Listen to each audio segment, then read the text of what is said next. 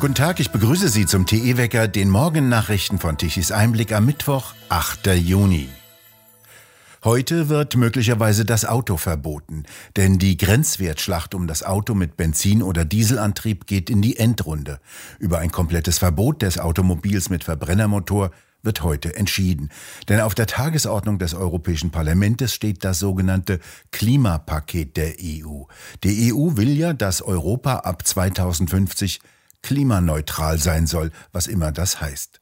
Einmal soll für den Ausstoß von CO2 jetzt auch bei Gebäuden und Verkehr gezahlt werden. Das ist das erste Mal, dass ein Bestandteil der Luft besteuert wird. Der Vorschlag der EU-Kommission liegt seit einem Jahr auf dem Tisch. Ab 2035 sollen Autos kein CO2 mehr ausstoßen dürfen. Das ist etwa so, als würde man Politikern das Atmen und Reden verbieten, denn auch dabei wird CO2 ausgestoßen. Auch sogenannte synthetische Kraftstoffe sollen nicht mehr erlaubt sein, weil bei deren Herstellung CO2 anfällt. Mit aller Gewalt soll der Elektroantrieb durchgesetzt werden.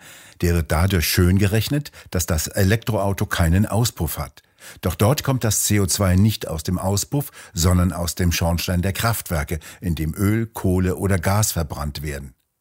Dies gilt in der EU als sogenannt klimaneutral. Nach einem entsprechenden Votum des Europäischen Parlaments heute oder spätestens morgen muss der Europäische Rat dem Vernichtungsplan im Herbst zustimmen.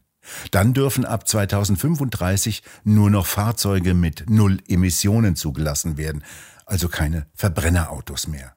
Es sollen nur noch Elektroautos zugelassen werden, doch eine sogenannte Elektromobilität ist absehbar nicht in der Lage, allein in Deutschland knapp 50 Millionen zugelassene Autos zu ersetzen, geschweige denn die notwendige Energieversorgung mit Strom herzustellen. So werden die künftigen Fahrzeuge mit Verbrennermotoren aus Asien importiert, während die Autohersteller hierzulande ihre Fabriken schließen. Dies unter dem Ziel, dass Deutschland das Klima retten soll. Benzin und Diesel sind in den vergangenen Tagen wieder teurer geworden, teilte der ADAC am Dienstag mit. Am Montag kostete Superbenzin der Sorte durchschnittlich 1,94 Euro pro Liter, gut zwei Cent mehr als am vergangenen Freitag. Ein Liter Diesel stieg um 0,7 Cent auf 1,98 Euro. Die Steuersenkung in der vergangenen Woche führte zunächst zu sinkenden Spritpreisen, doch seit einigen Tagen steigen sie wieder. Die Senkung der Energiesteuer erreiche den Verbraucher nicht so, wie sie sollte, sagte ein ADAC-Experte. Die Preise seien nach wie vor stark erhöht. Die Mineralölgesellschaften erklären, sie hätten die Steuersenkung vollumfänglich weitergegeben, sie hätten keinen Einfluss auf die Preismechanismen des Marktes. SPD und Grüne schimpfen auf die Mineralölkonzerne, die sich die Taschen noch voller machen würden. Die grüne Bundestagsabgeordnete Künast forderte eine Debatte über das Ende des Tankrabattes und hätte gern ein sogenanntes Klimageld für Menschen mit geringerem Einkommen. Die Alternative, gleich zum Beispiel die Mehrwertsteuer oder die horrenden Abgaben zu senken, kommt ihr nicht in den Sinn. Die OPEC-Staaten wollen bekanntlich im Juli und August die Fördermengen deutlich erhöhen. Die von Saudi-Arabien und Russland dominierte OPEC Plus hatte zu Beginn der Corona-Pandemie die Ölproduktion stark gekürzt, steigerte die Produktion aber in den vergangenen Monaten wieder leicht. Die USA hatten erklärt, alle zur Verfügung stehenden Mittel einzusetzen, um den Druck auf die Energiepreise zu bremsen. Die USA haben afrikanische Staaten gewarnt, dass Russland versuche, ihnen in der Ukraine gestohlenes Getreide zu verkaufen. Sie würden von Russland vor die Wahl gestellt, entweder ihre Bevölkerung zu ernähren oder Kriegsverbrechen in der Ukraine zu unterstützen, berichtet der britische Telegraph. Russische Frachtschiffe würden laut Washington mit geplünderten Lebensmitteln aus der Ukraine aus den Häfen Richtung Afrika auslaufen. Wie der ukrainische Präsident Zelensky am Montag sagte, seien im Augenblick zwischen 20 und 25 Millionen Tonnen Getreide in der Ukraine blockiert. Diese Menge könnte im Herbst auf 75 Millionen Tonnen anwachsen. Vor dem russischen Angriff war die Ukraine der viertgrößte Getreidelieferant der Welt. Viele afrikanischen Länder sind auf die Nahrungsmittelexporte angewiesen. 40 Prozent des afrikanischen Weizens lieferten die Ukraine und Russland. Die russische Armee blockiert derzeit die Schwarzmeerhäfen des Landes. Der Druck führt dazu, dass der Vorsitzende der Afrikanischen Union und Präsident von Senegal, Macky Sall, nach seinem Treffen mit Putin in Moskau in der vergangenen Woche eine Lockerung der westlichen Sanktionen gegen Russland forderte.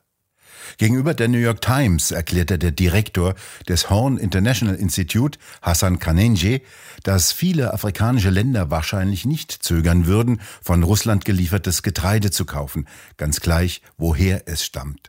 Den Afrikanern sei es egal, woher ihre Lebensmittel kämen. Wenn jemand darüber moralisch urteilen wolle, dann irre der sich. Präsident Putin wird vorgeworfen, die Lebensmittelversorgung mit Waffengewalt zu steuern, um Druck auf den Westen auszuüben, damit dieser seine Sanktionen gegen Moskau lockere. Austin Lee ist ein chinesischer Influencer, der normalerweise auf seinem Kanal Kosmetika an junge Frauen verkauft. Jetzt warb er für eine Eissorte. Er zeigte kurz einen Teller mit britischem Eis, das mit Keksen und Schokolade verziert war und mit Rädern, einem Geschützturm und einer Kanone die Form eines Panzers hatte.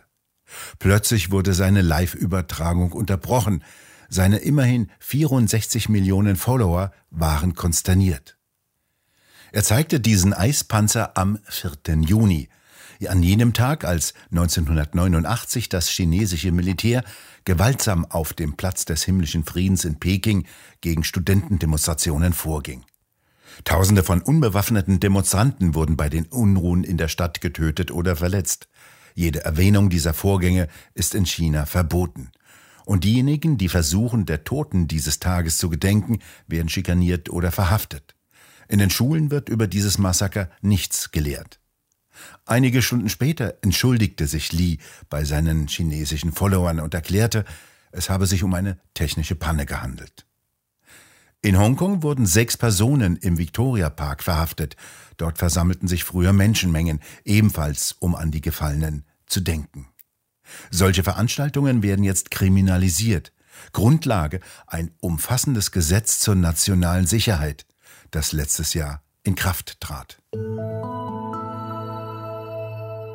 Es bleibt noch bis zum Wochenende hin unbeständig. Von Westen her kommt heute eine Kaltfront und bringt Regen mit, bei dem auch teilweise einzelne Gewitter eingelagert sein können. Die Temperaturen bewegen sich um die 20 Grad im Westen. Im Osten dagegen scheint die Sonne und es wird bis zu 27 Grad warm. Wir bedanken uns fürs Zuhören. Schön wäre es, wenn Sie uns weiterempfehlen. Weitere aktuelle Nachrichten lesen Sie regelmäßig auf der Webseite tischiseinblick.de. Und wir hören uns morgen wieder, wenn Sie mögen.